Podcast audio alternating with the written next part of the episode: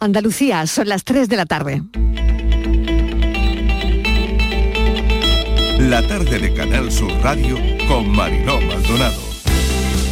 Otra vez a la calle, digo, y además un día especial y sobre todo aquí en el barrio que esto es increíble. Un día fabuloso y contento todo el mundo. Pues de dos años estamos esperando todos que, que llegue el gran momento. Se echaba bastante de menos que salga la del barrio, pero ahora ya por fin vamos a disfrutar. Pues por la Semana Santa se presenta muy bien, pues va a haber un ambiente y una ocupación y una, una ampliación de los visitantes de las que hemos tenido los últimos dos años estupendo. A partir del jueves, que prácticamente hay buen tiempo en todo en toda Andalucía, eso también va a propiciar que, que, incluso esa ocupación de última hora, pues bueno, se vaya moviendo algo más.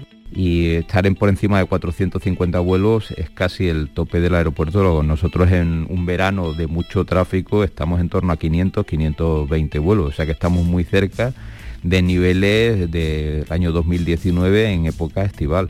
O sea que para el aeropuerto son muy buenos datos y yo creo que para Málaga y para la Costa del Sol son muy buenos datos. Una vez más primará el interés de Andalucía y los andaluces por, por, encima de cualquier otro interés, pero esta Semana Santa y la siguiente voy a darle una vuelta y voy a hablar con personas que, en fin, para preguntarle qué, es, qué consideran ellos también que puede ser mejor para Andalucía. Yo a día de hoy no tengo ningún conocimiento de esto y les repito, creo que no es el momento, creo que el momento es en septiembre, en octubre, cuando hayamos conseguido que muchísimas empresas, muchísimos trabajadores andaluces que han sufrido la crisis del COVID, que ahora se están recuperando, pues tengan un alivio y no parar, paralizar la administración durante los próximos cuatro meses. Creo que sería un error. El presidente de la Junta de Andalucía sabe desde hace mucho tiempo que quería convocar elecciones en junio. Al señor Moreno Bonilla empieza a sobrarle la legislatura un gobierno andaluz, un Moreno Bonilla que lleva un año jugando al adelanto electoral para quitarse de en medio de los problemas que le venían, para quitarse de en medio de las respuestas a la crisis. Y una, un adelanto electoral que a estas alturas de la película, pues ciertamente ha perdido toda la credibilidad, los argumentos que quiere esgrimir el señor Moreno Bonilla para justificarlo.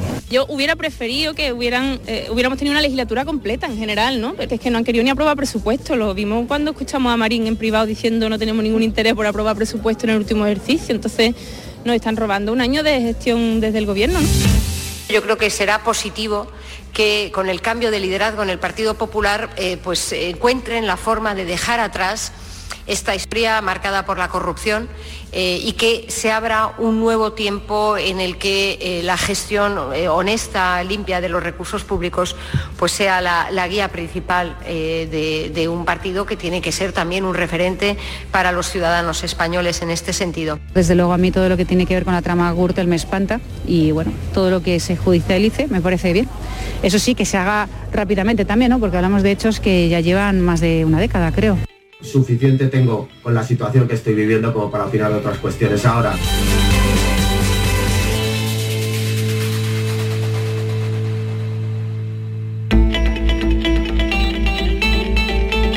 La tarde de Canal Sur Radio con Mariló Maldonado. Acaban de oír los sonidos del día, ¿qué tal como están? Desplegamos el mapa de sonidos del viernes, están casi todas las voces en nuestra línea de audios los protagonistas de la actualidad y todo lo que ha ocurrido hasta esta hora. Vamos a contarles cómo transcurre la tarde. Acaba de empezar la operación salida, son las 3 y 4 minutos de la tarde. 3.200.000 desplazamientos en Andalucía. Primera fase de la operación. Horario de tarde, ya lo estamos viendo, mayor intensidad. Horario de mañana por la mañana, pues también se va a esperar bastante tráfico. Desplazamientos que nos llevan a una operación salida prepandemia. Eso sí, con la gasolina más cara de la historia, a pesar de los 20 céntimos. En Despeñaperros ya se nota que no es un viernes cualquiera.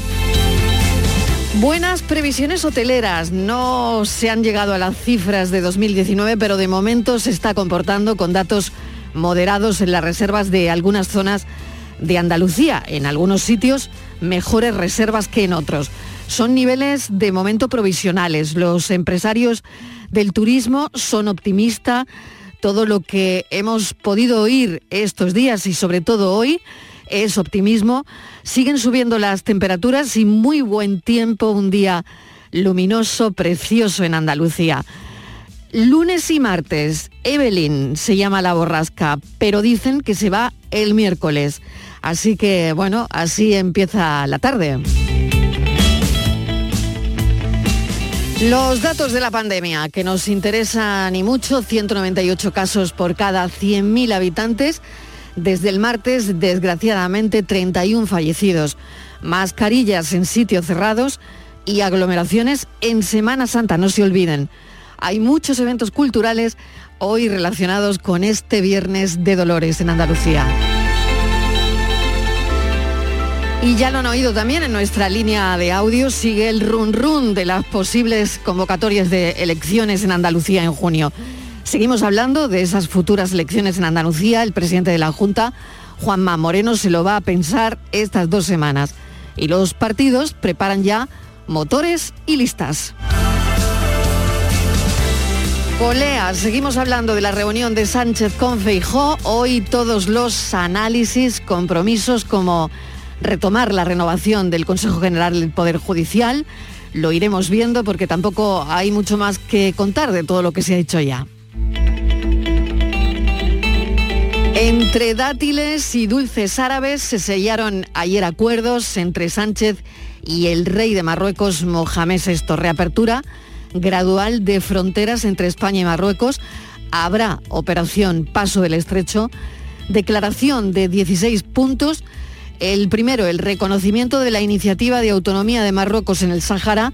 Antes de que acabe el año, España y Marruecos celebrarán una cumbre de alto nivel. Así avanza el deshielo, según han dicho algunos periódicos en sus titulares, que han utilizado esa palabra, deshielo, entre los dos países. Sánchez habla de un logro histórico.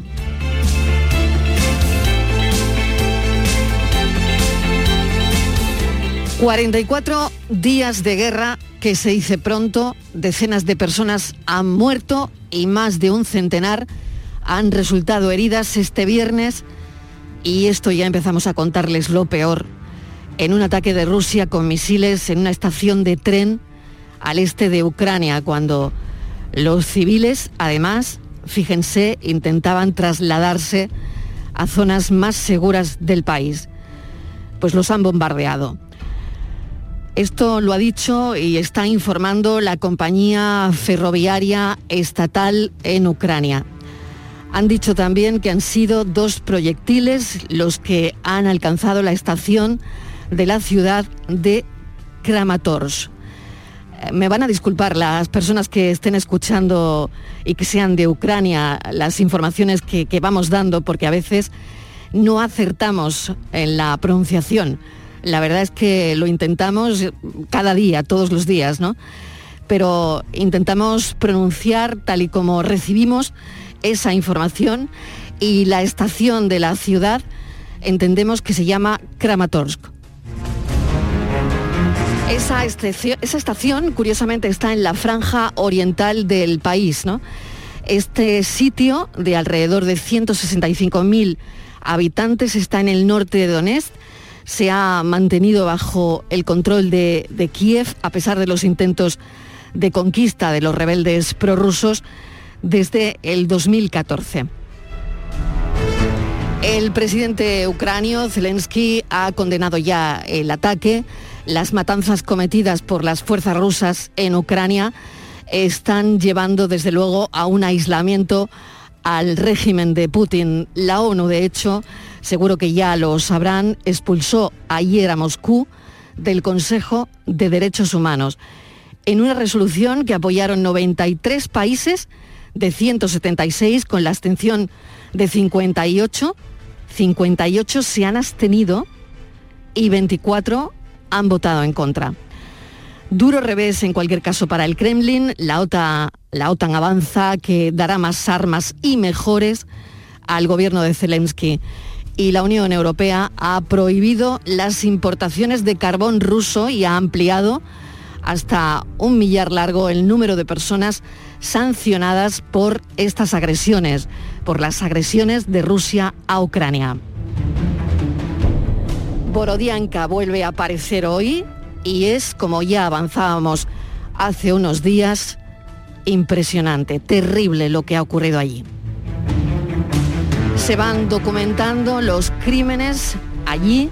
El servicio de inteligencia alemán, además, ha interceptado conversaciones de los soldados rusos que demuestran que la matanza de civiles es una forma de actuar sistemática y deliberada de Putin. Ucrania hoy es el asunto central de la agenda europea de este viernes. Ya saben que Borrell y Ursula von der Leyen viajan a Kiev, de hecho ya están allí.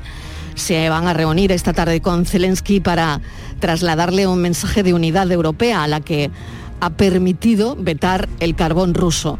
No se ha conocido al detalle la agenda, no sabemos cuándo será exactamente esa reunión por motivos de seguridad para que no se enteren los rusos, claro pero sí el concepto de reunión que es el apoyo a Ucrania de Europa. Más sanciones y más armas para Rusia, para Ucrania, y sanciones para Rusia que entran en vigor hoy mismo. Sigue descubriéndose el horror en esas zonas tomadas por Rusia cada vez que se van de ellas. La verdad es que es tremendo. Viernes de Dolores y Día del Pueblo Gitano. tenemos a mucha gente que felicitar hoy. Felicitamos a todo el mundo. Se mira muy de cerca a Ucrania desde el pueblo gitano por los gitanos que también salen de allí. Bienvenidos a la tarde. Debo, por quererte me sublevo, aunque sé que ya no puedo retener lo que nunca debí tener. Bebo, cuando vivo y cuando muero, cuando parto y cuando llego, y por más que bebo no calmo mi sed. Quiero que me arrope la templanza que me falta para esta danza, que siempre bailo a traspié, y los miedos que me asaltan no hagan daño a la esperanza, que aunque espero no se harta de saber que devolver. Debo y me parte el desconsuelo por creer que ya no puedo retener lo que nunca debí tener. Bebo cuando vivo y cuando muero, cuando parto y cuando llego. Y por más que bebo no calmo mi sed.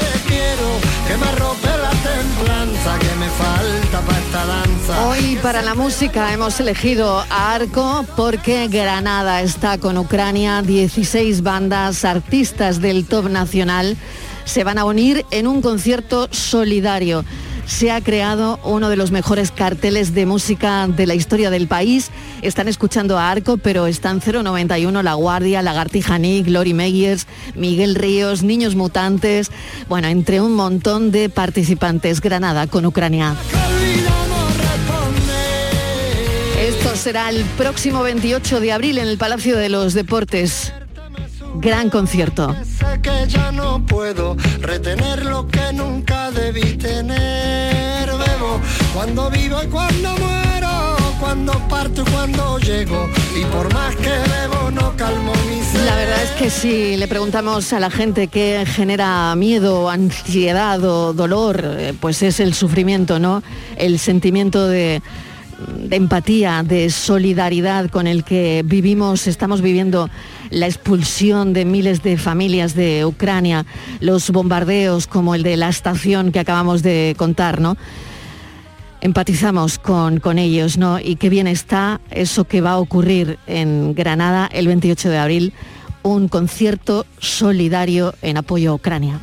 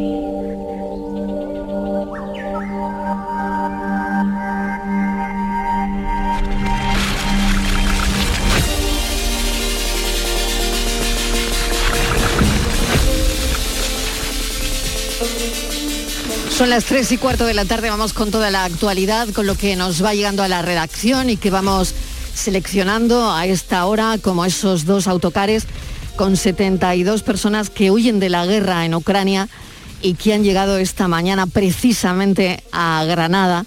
Entre ellas hay 19 menores de 14 años que han viajado con sus madres. Vamos a saludar a Encarna Maldonado, que ha seguido esta información. Encarna, bienvenida a la tarde. ¿Qué tal? Muchas gracias, Marilo. Buenas tardes. Bueno, cuéntame, ¿cómo, cómo estaban eh, esos niños? Ha sido, ha sido muy, muy impresionante, ha sido muy conmovedora, porque han llegado desde zonas de conflicto muy castigadas en la guerra, como Kharkov, que ha sido una de las zonas más bombardeadas. Lo han hecho después de días, de haber pasado días escondidos en sótanos, en sus ciudades, y después de un viaje muchas veces muy difícil, a veces también incluso a pie, hasta llegar a Varsovia, al campo de refugiados de Varsovia entre estos niños que te decía que han viajado con, sus madres, porque los hombres eh, más jóvenes no, les está permitido salir del país porque tienen que sumarse a la resistencia o incluso a la guerra, pues entre estos niños que hayan llegado esta mañana aquí a Granada está Sofía. Sofía es una adolescente, una chica de 13 años que estaba abrazada a su madre cuando ha bajado del autobús. En realidad mm, estaban abrazadas casi sujetándose la una a la otra física y emocionalmente eh, la chica de unos impresionantes ojos celestes, contenía las lágrimas, se dirigió precisamente a los periodistas y lo hacía porque quería dar las gracias por la acogida em, y por el trato recibido y relataba también cómo había vivido mm, ese dolor y cómo había sido esa experiencia. Vamos a escucharla. Es de y también como viven cerca de la frontera, de la frontera, entonces tienen combates muy fuertes y también su ciudad, su casa está destruida y su abuelo todavía queda en Kharkiv. Se agradecen mucho por este viaje, por este viaje, por también por la atención, por comida y por todo que hacen.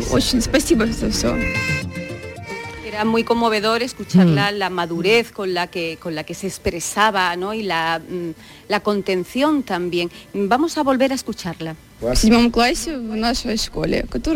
En este caso, Sofía nos cuenta que la escuela en la que ella estudiaba ha sido destruida, que las bombas también han llegado a destruir su piso, que su familia ya no tiene casa y que tampoco su barrio, el barrio en el que ella ha vivido toda su vida y donde ha jugado con sus amigos y donde ha vivido sus calles, tampoco ha sobrevivido el, el bombardeo.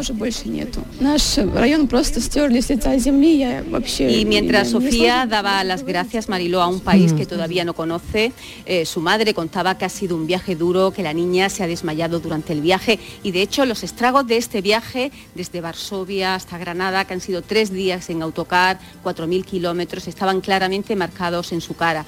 La piel pálida, casi transparente, unas profundas ojeras alrededor de esos ojos inmensos, celestes y con sus solo 13 años, ese esfuerzo por contener las lágrimas ¿no? que, que casi se le escapaban, una madurez que todavía impresiona porque son esos, son 13 años, ¿no? Mm. Incluso quedaba, Mariló, algún rastro de esa adolescente que algún día fue, que desde luego ya no es, una pequeña eh, pintura de purpurina alrededor de los ojos, intentando pues, mantener esa, esa fantasía de la niña adolescente, de pronto convertida en una persona que ha sufrido un, drama grandísimo. Es que es tremendo, es tremendo, Encarna. La verdad es que cada vez que contamos todo eso, que es todos los días, ¿no? Y hoy el bombardeo en esa estación de tren, eh, es todo increíble. Además, eh, pienso que cuando llegaban al, al principio, probablemente llegaban mal, pero en mejores condiciones. Ahora las personas que están llegando llegan en un estado como estás contando, porque es que son muchos días de bombardeo, son muchos días de guerra, han sido muchos días de, bueno, de vivir al límite. Claro, porque han, tenido que pasar muchos días eh, escondidos en los refugios, muchos han visto su casa desaparecer. Fíjate, mm, con, esta familia, con, Sofía y con su madre, viajaba también otra madre que tenía un bebé en brazos eh, mm, y, esta, esta, mujer nos contaba, nos contaba mm, por qué está aquí y cuál es su situación. Vamos a escucharla si te parece. Y ahora disparan a todos los civiles ahí. estuvimos en el sótano. Nosotros tenemos una niña con discapacidad necesitamos ayuda médica. Todo está destruido y también el hospital materno está destruido. Y muy Nosotros decidimos salir. La situación es esa, o sea, es una, madre con, un- con- con una niña discapacitada, no tienen mm, atención médica, no tienen un hospital al que acudir, han vivido el bombardeo, han visto la experiencia en, en esa primera persona. Entonces, por eso, como decía, son personas que vienen pues ya con, con una experiencia dramática acumulada y con una vivencia muchísimo más dura que al principio si cabe, ¿no? Ha sido, mm, fíjate, esta mañana también ha sido una mañana también para el reencuentro, porque bueno, hay muchos ciudadanos ucranianos que ya viven en España, en este caso que viven en Granada, y que hoy se reunían con familiares que venían en este autobús, que, habían huido también de Ucrania y que llegaban en los autocares. Y ese era el caso de Yuri, que esta mañana ha podido reunirse con su madre, una mujer que mm, aún enferma ha hecho el viaje este de tres días, como decía, 4.000 kilómetros de- de- desde Varsovia, pero que su padre, sin embargo, el padre de Yuri, sigue en Ucrania. no, no quiere quedar en su casa. Dice que yo debo estar aquí. Sí, difícil, sí, yo preocupo, sí, siempre pensando sobre mi familia, qué pasa, que no ha pasado nada, sí, pero eso es guerra. no quiere es muy difícil para, para, la- para una familia normal, digamos, aceptar lo que está ocurriendo. Es difícil aceptar que la vida tal y como la han conocido, esa vida ya no existe. Irina, que es ucraniana, que vive en Granada y que ahora está ejerciendo de traductora para las familias que llegan desde Ucrania, sin embargo, nos contaba que su familia sigue todavía en el país precisamente por eso, por, por- por ese afán de agarrarse a la vida que tenían, ¿no? Sí, eso estamos encontrando a menudo y mis padres también no quieren venir. Mi mamá sí quiere cierta tranquilidad, pero mi papá dice que no puede abandonar su tierra y entonces ellos se quedan ahí. Además tienen mi tía, también padres de mi marido, entonces sí venir, entonces tienen que venir juntos todos cinco y no se atreven para hacer eso. Encarna, mil gracias desde luego por contarnos, bueno, pues algo más, ¿no? De lo que mm, se puede contar, ¿no? En los informativos hemos querido ampliar esta, esta historia para que pudieses contarnos con detalle lo que has vivido esta mañana, lo que nos ha tocado, ¿no? A nosotros nos ha tocado contarlo, pero a ellos es muchísimo peor padecerlo, ¿no? Así que, bueno, compañera, mil gracias. Gracias, Marilo. Un saludo.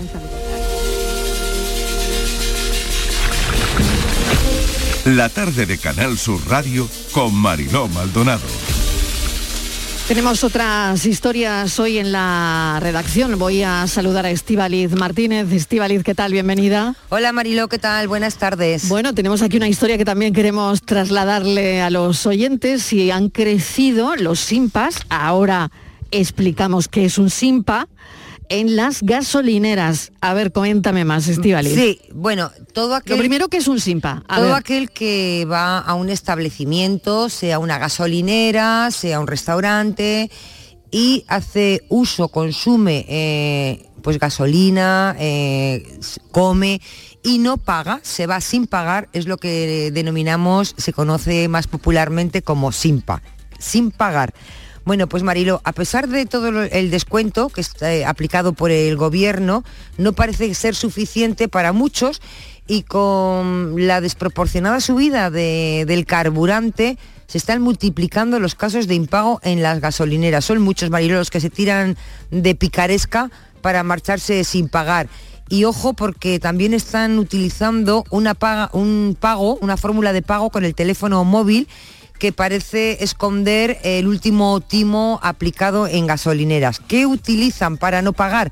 Pues por ejemplo, problemas que tienen problemas con la tarjeta bancaria, que eh, arrancan, bueno, esto es lo habitual, se ponen en zonas estratégicas eh, para que puedan arrancar nada más repostar sin pasar por ventanilla. También Marilo están diciendo, por ejemplo, echan igual 60 euros y dicen que no, que ellos habían dicho que, que 20 y que la chica les ha puesto 60. Y eh, como te decía, hay algunos que no se atreven a marcharse sin pagar y entonces utilizan esa técnica de simular el pago de, de móvil que también esconde una estafa. Simulan que han pagado con el teléfono móvil. ¿Qué hacen? Pero no es verdad. Eh, hay un vídeo que está circulando en la red y que cuando tú vas a pagar con el móvil, sabes que hay móviles que tienen la tarjeta de pago. Claro, cuando que tienes tu tarjeta ya eh, dentro Vale, del móvil. hace, claro. hace un pic como Para un que clip, se entienda. hace un clip Sí. como de aceptada, ¿no? Y, tal. y sale la famosa V verde de que ha sido aceptada. Bueno, pues eso es un vídeo que circula por, por la red que para nada está en el móvil del usuario que acaba de echar gasolina y es una técnica novedosa. ¿Qué ocurre? Que justo eh, les da tiempo suficiente para abandonar la gasolinera hasta que el dependiente eh, se da cuenta de lo, que ha, de lo que ha sucedido, ellos ya justo se han, se han ido. Bien, pues hay que decir, hay que decir, Marilo, que hacer un SIMPA tiene obviamente consecuencias legales. Y en uno de los sitios donde es más fácil, ojito, identificar a la persona es precisamente una gasolinera, puesto que tienen cámaras de seguridad que vigilan todos los ángulos de la gasolina, incluso los muertos. O sea, ángulos muertos, todo lo controlan las gasolineras, las cámaras, y funcionan durante 24 horas al día. Estas cámaras identifican el vehículo, identifican la matrícula, y identifican incluso la persona que se ha ido sin pagar.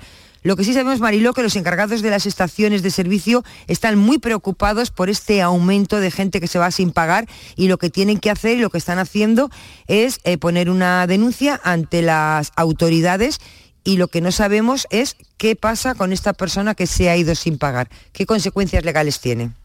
Vamos a hablar con Elio Domínguez, abogado del despacho Montelirio de Sevilla. Eh, señor Domínguez, bienvenido. Muy buenas tardes, Mariló. Un placer estar aquí con vosotros. E igualmente, bueno, a ver, ¿qué consecuencias legales puede tener todo esto? Porque las consecuencias legales de un SIMPA.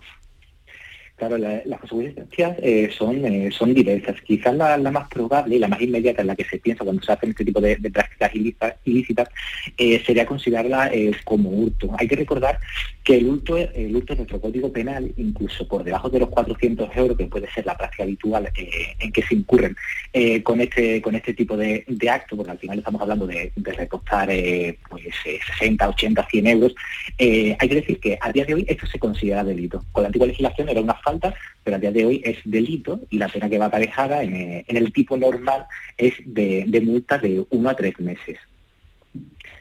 Es interesante también eh, a este respecto saber que, bueno que luego, eh, partiendo de ese tipo penal básico, eh, hay modalidades agravadas donde, donde pueden incurrir incluso en, en penas de prisión. Es decir, como, como veíamos, eh, la pena eh, eh, normal sería multa de uno a tres meses, pero cuando nos encontramos en figuras de, de delito continuado, es decir, eh, aquella persona que, que por sistema va un día a una gasolinera, otro día a otra, otro día a otra, haciendo esta, esta misma práctica ilícita, eh, pues eh, esas penas se, se agravan. Incluso en su caso podría llegar eh, a penas de multa. Hay que decir también que, como, como comentaba Estivaliz, hemos eh, apreciado de que en algunos casos se están usando terminales móviles, smartphones, para de alguna forma simular que el pago se hace mediante aplicaciones informáticas, etcétera. Y claro, y eso también nos lleva a pensar de que además de, de- de la conducta penal de hurto, que todos más o menos tenemos, tenemos en mente, eh, también podrían incurrir en un delito de, de estafa, sobre todo cuando se, se usa esta manipulación informática para de alguna forma eh, engañar al personal de las gasolineras como si se hubiera cometido el pago. Es que todo esto es interesante y luego tampoco debemos quedarnos de- del todo tranquilos, es decir, quien, quien incurra en este tipo de prácticas eh, pensando que solo es multa, es decir, las multas en nuestro código penal pueden llegar a 400 euros día, lo cual quiere decir que efectivamente si, si una pena de multa de tres meses, pues habría que multiplicar 400 por 30 días eh, por tres, lo cual eh, ya se intuye de que es una multa eh, que puede llegar a ser importante y además que en el caso de, de no pagar esa multa, pues también puede tener penas de prisión. Al final, en el Código Penal nuestro, pues eso es una consecuencia cuando no se paga esa multa. Claro, a eso iba. Eh, buenas tardes, señor Domínguez. Eh, esas consecuencias de prisión que ya serían consecuencias más graves, porque en este caso sería al reincidente. Yo escuchaba, no sé, esta mañana, creo que a los compañeros de, de la mañana de, Canal Sur Televisión, que estaban en una gasolinera y decía la, la chica que atendía que hay reincidentes que es que van a la misma gasolinera, o sea, encima son caraduras que intentan, eh, que intentan hacerlo cuando cambian, cuando hay personas trabajando diferente, pues hay otro compañero, eh, uno descansa, va al otro, y entonces dice que vuelven a ir a la gasolinera, a la misma gasolina, y vuelven a hacer lo mismo a otro compañero evidentemente les cogen porque hay cámaras de, de seguridad. En este caso sí que sería eh, una, una consecuencia más grave, un delito más grave. Ahí sí que puede haber cárcel. Claro, efectivamente. eh, eh, debemos de entender que, partiendo de, ese tipo básico de hurto, eh, hay luego consecuencias que, que la agravan. Una de esas consecuencias puede ser precisamente la, reincidencia, pero hay muchas más. Es decir, por ejemplo, si en esa práctica se han utilizado eh, menores eh, o tiene una especial gravedad, pues todo eso podría llegar en su caso a, implicar eh, pena de prisión. Pero sobre todo también es interesante de, que no solo estas circunstancias que de por sí agrava lo que es la conducta, la conducta ilícita, sino que también al final hay que tener presente de, que este tipo de personas en, su, en su mayoría hacen esto porque, porque tienen problemas de, de solvencia económica. Pero es que esa solvencia económica, en el caso de que se le ponga multa y no la puedan abonar, es que se transforma automáticamente en, pena, en una pena de prisión. Entonces, bueno, es una, es una conducta que efectivamente hay que tener, hay que tener gran cuidado. Muy bien, bueno, pues Elio, ya sabemos qué consecuencias puede tener, consecuencias legales todo esto, ¿no? Y además que, que no, que no, que no, no se puede ir uno sin pagar de los sitios. Elio Domínguez, muchísimas gracias por habernos atendido. Muchísimas gracias a vosotros. Las 3 y 32. La tarde de Canal Sur Radio con Mariló Maldonado. También en nuestra app y en canalsur.es. Aquadeus, ahora más cerca de ti, procedente del manantial Sierra Nevada, un agua excepcional en sabor, de mineralización débil que nace en tu región. Aquadeus Sierra Nevada es ideal para hidratar a toda la familia y no olvides tirar tu botella al contenedor amarillo. Aquadeus, fuente de vida, ahora también en Andalucía. Con tu coche no te líes.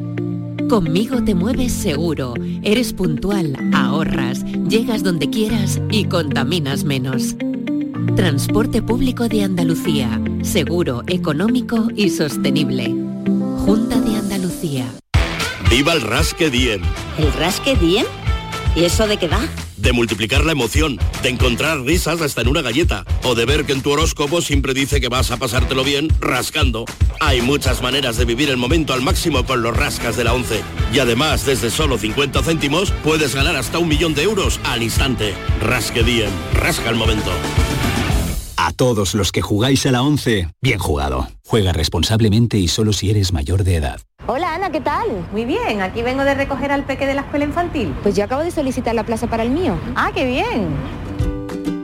En Andalucía te ofrecemos una educación de confianza, una formación de calidad para avanzar en la igualdad de oportunidades y poder conciliar. Del 1 de abril al 3 de mayo solicita plaza en las escuelas y centros infantiles públicos o adheridos al programa de ayudas de la Consejería de Educación y Deporte. Infórmate en www.juntadeandalucía.es barra educación. Junta de Andalucía.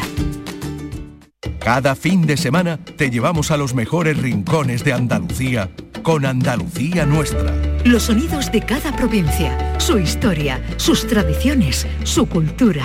Descubre una Andalucía hermosa, diferente y única en Andalucía Nuestra. Los sábados y domingos desde las 7 de la mañana con Inmaculada González. Quédate en Canal Sur Radio, la radio de Andalucía.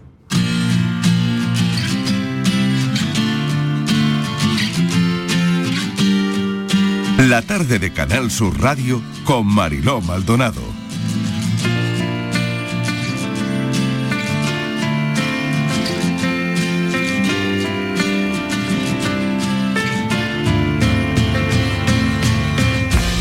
Hay un estudio muy curioso del que queremos hablarles esta tarde. Tiene que ver con la fe, fíjense, ¿no? La pandemia, ¿creen que nos ha hecho perder la fe de alguna forma? Em, y lo ha hecho a más personas que nunca. Bueno, dicen que el número de ateos a partir de los 35 años ha superado por primera vez al número de creyentes. ¿Son estos indicios de un cambio generacional? Otra pregunta, ¿las nuevas generaciones son menos religiosas o nos han pasado cosas terribles que se relacionan con la pérdida de fe? La verdad es que esto es lo que dice el estudio, los ateos y agnósticos son un 40% y aumentan al 63,5% entre los menores de 24 años. Estos son los datos que señala este informe al que hoy mm, nos hemos, hemos querido contarles, ¿no? Eh, el informe se llama Laicidad en cifras, análisis del 2021 elaborado por la Fundación Ferrer y Guardia a partir de los datos del CIS por un lado, por los datos de los Ministerios de Educación y Hacienda y también por los datos de la Conferencia Episcopal Española, Estivaliz. Sí, Marilo, así es. En dos años, solamente en dos años, el tiempo de la pandemia, como tú decías, 10 puntos porcentuales eh, es muchísimo de diferencia. Hay grandes diferencias entre comunidades, porque estos datos son a nivel eh, de toda España, es la media nacional. Si bien, Marilo, hay que decir que los andaluces sí que son, eh, se declaran mm, religiosos, de hecho son el 78%. Pero fíjate, es curioso el dato de la juventud española, ¿no? Que ahí sí que vemos que es cada vez menos creyente, por primera vez tú lo decías, en este registro histórico, los ateos y agnósticos son mayoría. Entre los menores de 34 años superan a los creyentes en un 56%. Si la cifra la bajamos en la edad, si la franja cogemos entre 18 y 24, los no religiosos aumentan hasta un 63%. Pero también, Marilo, es curioso porque también aumenta eh, las personas religiosas que lo son, pero que han dejado de ser practicantes, ya tienen menos interés, practican menos la religión, declarándose religiosas.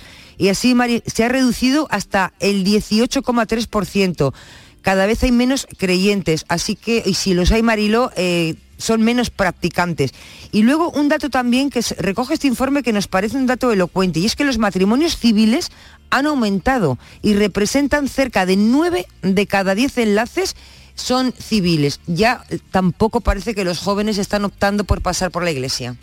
Pues vamos a preguntarle a un párroco de Fuente Palmera en Córdoba, con el que hemos hablado y hemos hecho algún que otro programa en directo, José Antonio Valls. José Antonio, bienvenido. Buenas tardes, mil gracias Mariló. Bueno, Encantado pues, de escucharos. Claro, queremos saber qué le parecen estos datos, porque claro, mm, no sé, nos ha sorprendido, la verdad. Sí, sí, sí. Bueno, pues los datos son los que son, ¿no? Obviamente. Y tenemos que pensar que, claro, en dos años ha habido ahí un, un pues un descenso grande, ¿no? De, de la práctica religiosa, incluso parece ser de la, de la creencia religiosa. ¿Es debido a la pandemia? Quizá nos tenemos que preguntar eso, ¿no? ¿La pandemia ha sido el único causante de este descenso? Pues quizá no. La pandemia obviamente ha afectado todo, eso está clarísimo, ¿no? Y también ha afectado la, la fe, obviamente. ¿Por qué? Pues porque hemos tenido una Semana Santa en casa, hemos tenido por un tiempo en que no hemos podido acudir a la iglesia a celebrar los sacramentos, a celebrar la fe, claro que eso ha, influido, obviamente, ¿no? Y luego, a la hora de retomar la práctica religiosa, pues también, porque durante la pandemia hemos intentado llegar a la gente, ¿no? Con, nuestro, con los medios tecnológicos, con el Internet, con medios muy buenos, ¿no? Pero que, claro, a la hora de saltar luego a la actividad post-pandemia, pues ha costado, ¿no? Pero la cuestión aquí es que las causas no solamente creo yo, ¿no? que son la pandemia, sino que también hay un cambio social profundo en España, hay un cambio que tenemos que atender. Y nuestra cultura poco a poco se va viendo desprovista de los elementos religiosos que antes la, la poblaban. Y eso también es un factor a tener en cuenta a la hora de ver cómo la juventud está ahora creciendo, está educándose en pues eso, en un contexto social y cultural que ya poco a poco se va viendo desprovisto de toda huella de, religión. ¿no? Mm. Entonces hay que tener en cuenta yo creo que todos esos factores. ¿no? Claro, José Antonio, usted es un sacerdote muy, muy joven.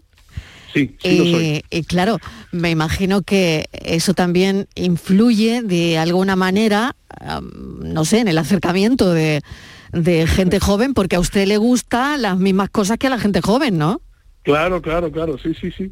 No, sí, de hecho, hombre, yo con la gente joven me llevo muy bien porque soy joven. A ver, no, tengo más remedio por ahora, tengo 26 años. Por eso. Así que, pues claro, claro. Pero fíjese, pero fíjese el dato, ¿eh? eh ateos y agnósticos son un 40% y un 63,5% entre gente de su edad. Hay que ver, hay que ver. ¿Qui- Hay que ver, a, Hay que a mí no me han preguntado, a mí no me han preguntado. A usted no le han preguntado. Pero, ¿y, pero ¿y qué van a hacer? ¿Qué van a hacer? Algo habrá que hacer, ¿no? Claro, claro, claro. Esa, es muy buena pregunta, esa es muy buena pregunta. Pues, pues yo creo, Mariló, que tenemos que seguir adelante con, con nuevo ardor, ¿sabes? Mm, Tenemos que tener conciencia en, en la iglesia y que tenemos que, que tenemos la vida, ¿no? Que ofrecer a la gente, ¿no? Y, y nosotros simplemente ofrecemos, ¿no? Ofrecemos la vida. Y esto es algo fundamental, que nosotros aquí estamos para ofrecer. Ahora, el que se suma al carro, bien, ¿no? El que no se suma al carro, pues también. Pero nosotros estamos aquí ofreciendo, ¿no? Que los jóvenes, pues poco a poco hay que llegarle, pues eso, con su lenguaje, con sus cosas, con su... Pues claro, como son los jóvenes, como soy yo. Claro, usted tendrá Pero- redes sociales. Bueno, te voy a tutear, José Antonio, porque mira, estamos aquí, claro, usted, problema, usteándonos y como que no. Eh, José Antonio, tiene redes sociales, ¿no? Pues, pues mira, yo es que en eso estoy pegado, ¿sabes? Ah, Ahí- ahí vaya. no- Pero hay que acercarse, ¿no?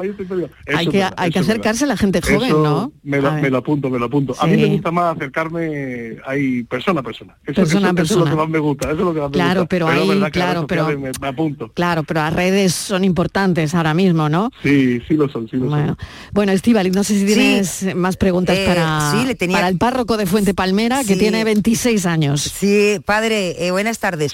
Hablaba de las redes tardes. Sociales, usted ya tiene, ya hemos visto algún otro eh, sacerdote que muy hábilmente utiliza las redes, baila, canta, y entre baile y cante, pues hace un poquito de doctrina. Y tiene Sí, sí, m- sí. miles y miles de seguidores. Igual quizá es una forma, una vía para acercarse a los jóvenes. Pero yo le quería preguntar, porque usted además es docente. Usted está en los colegios, en las escuelas, eh, dando religión. Y quería ver cómo es la aceptación que hay, si los niños eh, quieren ir a religión, si prefieren otras asignaturas, cómo está en el tema de la enseñanza, porque ya vamos a unos años más pequeños, ya nos vamos a las edades, pues bueno, pues del, del colegio, pero esos niños llegarán un día a tener 18 años, entonces, ¿cómo se les prepara para todo lo que van a tener por delante? Sí, bueno, Estivali, yo propiamente docente no soy, yo formo parte de, de lo que es el ámbito más espiritual del colegio, yo soy capellán del colegio. Y, y, claro, de un colegio también concertado, religioso, entonces claro, hay que tener en cuenta eso a la hora de valorar mi opinión, que obviamente yo estoy en un colegio que, está, que es concertado, ¿no? Claro, eh, obviamente allí en el colegio concertado, pues la gran mayoría de los alumnos pues están en religión. Claro, la cuestión de, estos jóvenes, ¿qué les ofrecemos y qué les podemos dar, no? Sobre todo la religión católica en el aula mm, no pretende, ¿no? Quizá eh, adherir a la gente, ¿no? Como un proselitismo barato para adolescentes a, a una forma religiosa, no, sino que pretende sobre todo avivar el espíritu de las personas, ¿no? Profundizar en la espiritualidad de las personas, que creo que es una parte integral del hombre y de la mujer, ¿no? No, po- no podemos nosotros mm, a- apostar por una educación que cada vez más vaya desvinculando a la persona de su interioridad. Y eso y eso quizá con mm, quitando la religión o con la asignatura de filosofía casi desaparecía en combate, ¿no? Pues poco a poco lo que lo que hace esto es que la integridad de la persona no se tome en cuenta a la hora de educarla. Entonces, claro, la religión, ¿qué es lo que aporta en el aula? ¿Qué es lo que da? Pues sobre todo esto, que la persona sea atendida también en su espiritualidad. Y además la espiritualidad de lo que es la, la religión mayoritaria en España, ¿no? Que es la religión católica en este caso, ¿no? O sea que esa sería la cuestión, ¿no? Eso es lo que aporta. Y una cosita más, ya padre, para terminar por mi parte.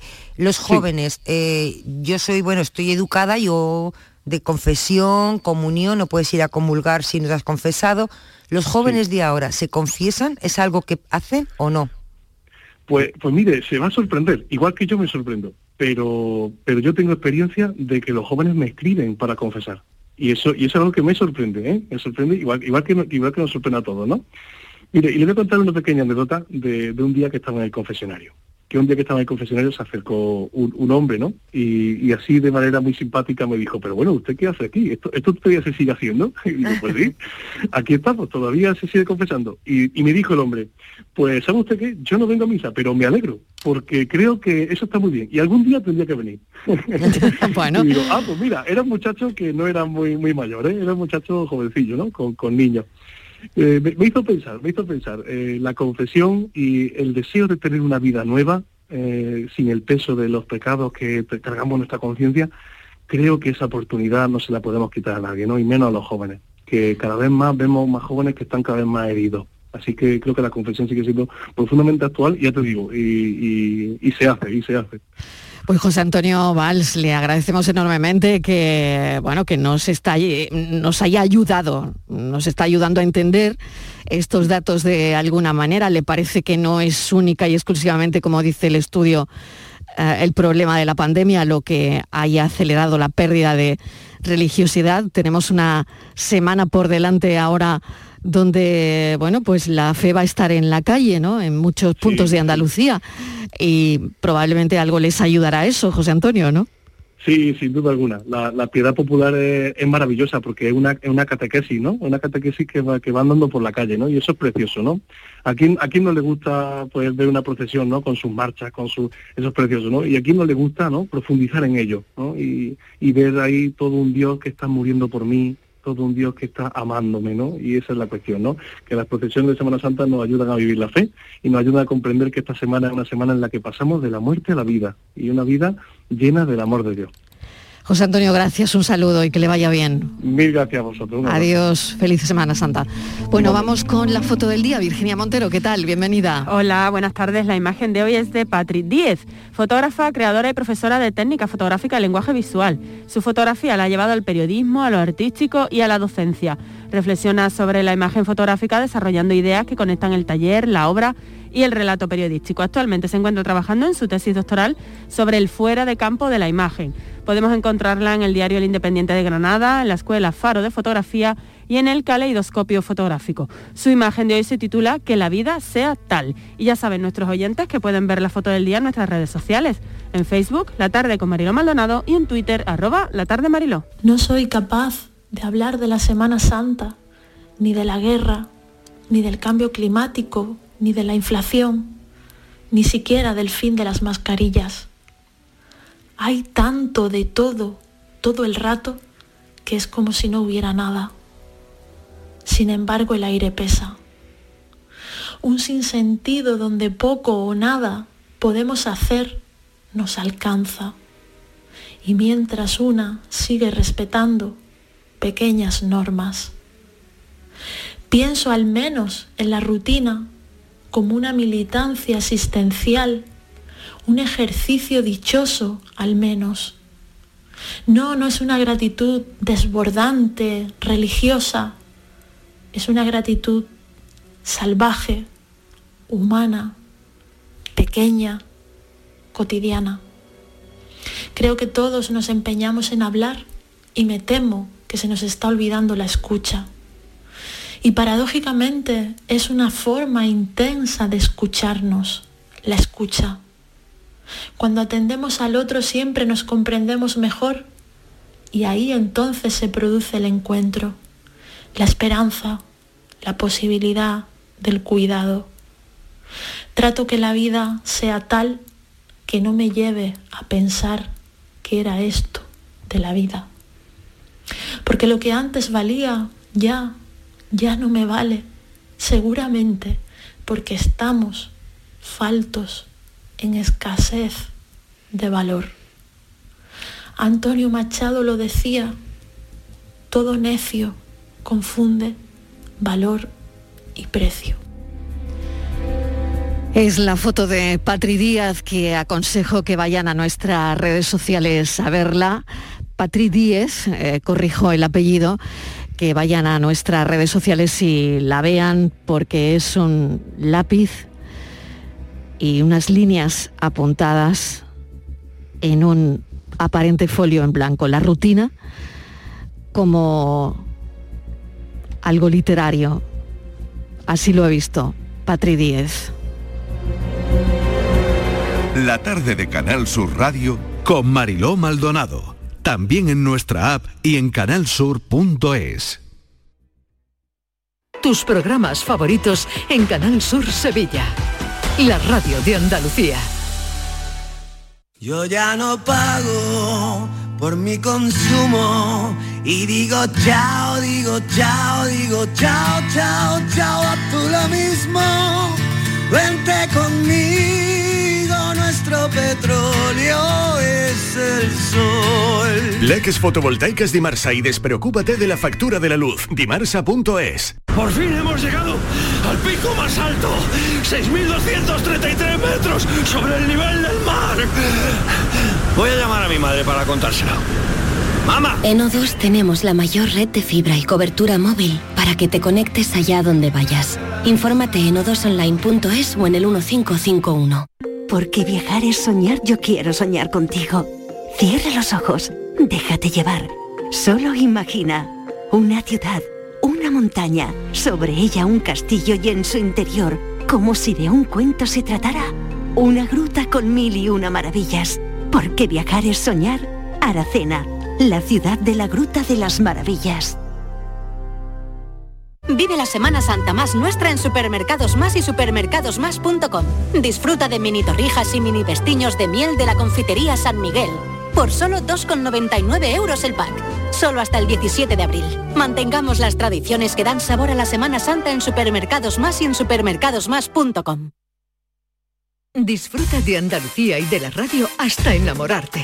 Escucha, siente y déjate seducir por una tierra repleta de tradiciones, de una gastronomía de bandera, de patrimonio cultural fascinante y una gente única. En Gente de Andalucía, los sábados y domingos desde las 11 de la mañana con Pepe da Rosa. Quédate en Canal Sur Radio, la radio de Andalucía. La tarde de Canal Sur Radio con Mariló Maldonado. Estos son nuestros teléfonos 95 1039 105 y 95 1039 16. Importantísima siempre esta sección con nuestro asesor fiscal Rubén Cantela, pero estas semanas aún si cabe muchísimo más con la campaña de la renta 2021 que ya tenemos encima, Virginia. Así es, así es, Mariló. Esta semana, el 6 de abril, empezaban ya el, el calendario, arrancaba el calendario de la renta web y bueno, nos va a llevar hasta finales de junio, lo iremos detallando aquí cada semana. Rubén Candela, bienvenido, ¿qué tal? Ah, buenas tardes, ¿qué tal? Empezando bien. con la renta, empezando con la renta. Empezando con la renta, empezando con la renta. Bueno, voy a recordar los teléfonos para los oyentes por si hay alguien que tenga alguna cuestión que, que hacerte. Bueno, pues este es el momento. Eh, las siguientes semanas, por supuesto, también ayudaremos en todo lo que podamos. Pero bueno, este es el teléfono del programa. Estos son nuestros teléfonos 95 1039 105 y 95 1039 16. Tenemos casi 10 minutos por delante, 670 94 30 15, 670 94 30 15 para los audios o 670 940 200. Eh, ese me están haciendo una señal que me dicen que no o que sí. El 670 940 200 sí también, ¿no? También. Vale, ese también. Vale, pues empezamos, Virginia. Sí, pues, pues, si os parece, Mariló y Rubén, podemos empezar atendiendo la consulta de un oyente que nos llegaba a esta redacción hace unos días. Mensajito, vamos a oír un mensaje. A ver si lo podemos escuchar. Hola, buenas tardes. Mira, a lo mejor no tiene nada que ver con, con Rafael del Olmo, pero es una duda que tengo. En la declaración de Hacienda se mete el seguro del hogar. Gracias, buenas Buena tardes. pregunta. Buena pregunta que nos sirve a todos, Rubén. Seguro del hogar. Se mete en la mira, declaración. eh, depende, depende. Si estamos hablando de la vivienda habitual, no, porque la vivienda habitual no tiene, no se le imputan rendimientos en la renta. Ahora, si es una no vivienda habitual, es una segunda vivienda, eh, si no la tiene alquilada, tampoco, porque eso va por una vía que se llama imputación de rentas inmobiliarias. Es decir, se calcula el rendimiento presunto, llaman ellos, yo siempre he llamado ficticio, de esa segunda vivienda eh, aplicando un porcentaje sobre el valor catastral. Ahora bien, si esa vivienda está alquilada, entonces sí, entonces se deducen los gastos necesarios para la eh, obtención de los ingresos, que son pues el seguro de hogar entre otros, el IBI, la amortización, etcétera. Es decir, solo en caso de viviendas alquiladas. Vale, pues siguiente llamada. Ana. Ana, ¿qué tal? Bienvenida. Hola, Ana. Vamos a ver, yo yo quería preguntarle mm, sobre que me he enterado que había una, un esto nuevo sobre la, la reforma de la, de la casa, la, los- vamos, yo Sí. por ejemplo que he cambiado todas las ventanas de casa, Ajá. que, que no sé si eso se puede declarar, algo he oído yo, eso se puede presentar la Muy bien. Ha sido en, en el, fue el año pasado, en el 2021, ¿no? Sí. Ajá. Muy bien. Eh, Rubén. Sí, efectivamente esta señora ha, ha oído bien, pero le voy a poner a lo mejor un freno a sus expectativas. Eh, eso es aplicable a obras que se hayan hecho a partir del 6 de octubre, que es cuando se publicó la norma. Las anteriores no. Pero si lo ha hecho a partir del 6 de octubre, efectivamente, entérese bien porque puede tener una deducción si ha mejorado la eficiencia energética de la vivienda. Por ejemplo, si ha cambiado las ventanas normales por unas de estas de doble cristalamiento o ha hecho algún otro tipo de, de obra que mejore la, la- la calificación energética, entonces hay ahí una serie de deducciones que pueden llegar hasta una base de 5.000 euros en un caso, hasta 7.500 en otro, incluso si las mejoras son obras del edificio, en general donde vive, pues pueden tener una base superior y un descuento superior. Es una deducción nueva y que yo recomiendo al que haya hecho algún tipo de obra esta que se asesore bien porque puede suponerle un- unos eur- euritos. Muy Yo cuento, claro, yo mi pregunta es, o sea, 6 de octubre del año pasado, ¿no? Yo la hice en marzo. La obra la hizo ¿no? usted en marzo. Pues entonces lo siento, pero no se lo van, probablemente no se lo van a admitir si pone usted la deducción. Bueno. Pues muy bien. Pues No es muy buena noticia, Ana. En Gracias, fin, que le- gracias. nos hubiese encantado que hubiese sido otro mes. Un Pues beso, bien, muchísimas amable, gracias. Eh, cuídese mucho, feliz Semana Santa. Bueno, pues seguimos, más Sí, cuestiones. pues Mariló, precisamente los oyentes una Claro. vez más, una vez más dan Es que en ha la diana. muchos cambios, claro. dan en la diana, porque es que precisamente lo teníamos preparado, preguntarle a Rubén Claro. por las nuevas deducciones que hay en casos de rehabilitación en viviendas, también de viviendas en propiedad o en alquiler. Rubén, parece que hay novedades, ¿no? Este año, por ejemplo, para pequeños sí. tenedores, cuéntanos. Sí, todo eso es lo que lo que os acabo de decir, es decir que tú puedes hacer eh, obras que mejoren la eficiencia energética, como cambio de ventanas o como instalar alguna cosa aislante, algo siempre que reduzca, por ejemplo, el coste de la calefacción en un determinado porcentaje, pues también es bonificable. Entonces, cualquier obra de este tipo que puedan haber hecho, pues que se pongan en contacto con algún técnico, con algún especialista y le pregunten. Digo, oye, ¿esto cómo mejora? Esas calificaciones que se ven a veces por ahí en los electrodomésticos de categoría A, B, D, tal. Si, si se hace algo que se mejore esa eficiencia energética, pues tiene un descuento fiscal que habrá que calcular en cada caso como un porcentaje sobre el importe de la obra efectuada. Miguel desde Jaén nos está llamando. Miguel, ¿qué tal? Bienvenido. Cuéntenos. Hola, buenas tardes Mariló, buenas tardes. Buenas Rubén. tardes. Vamos a ver, mira, mi pregunta creo que es bastante sencilla, pero claro, yo no de esto, esto me ha pegado con sello. El año pasado, eh, tuve, al hacer la declaración de renta, tuve que hacerla por tener dos pagadores. Sí. Uno porque fue porque me estuvieron ingresando los ERTE, cosa que yo rechacé, pero bueno, eh, tuve que... eh, me- de- debería de hacer una, una, una declaración complementaria, tengo entendido, pero el pero está en que como no he terminado de pagar los ERTE porque los he porreteado y me dieron un año para poder pagarlo, tan solamente del año 2021 he pagado dos mensualidades, me quedan todavía otras 10. Mi pregunta es esa, ¿debo de hacer la, la complementaria de esos dos meses o tengo que esperar hasta que hasta que termine de pagar? Hombre, esos dos meses usted no los ha pagado, pero los va a pagar. Yo el- los dos meses, estoy hablando de noviembre y diciembre del 2021, sí los he pagado. Pero me quedan todavía eh, de, de enero hasta octubre para terminar de pagar el resto de, de, la- de la di- di- digamos que en 2021 ha cumplido usted ya con lo que tenía que cumplir. En 2021. En 2021 hice mi declaración, eh, tuve que tuve que pagar Hacienda, 1.800 pavos, que no fue casi nada, y ahora encima 4.600 euros, euros que me ingresaron de más, que lo estoy, lo estoy pagando eh, por meses. Entonces mi pregunta es si esos dos meses tengo que hacer, tengo que hacer la complementaria o esperar a que termine de pagar para hacer la complementaria total. Pues mire, me parece que no es que esté usted más pegado a un sello, como ha dicho, sino que realmente ahí se ha planteado una casuística muy amplia y no están todos los ejemplos resueltos. Concretamente el suyo, pues yo no lo acabo de ver muy claro, lo acabo de ver muy claro. Eh, es decir, usted le han pagado una cantidad de mal, usted la va a devolver, por lo tanto ahí no va a haber ningún lucro, ningún enriquecimiento, sino que al final se va a quedar usted empatado entre lo que ha cobrado y lo que va a devolver.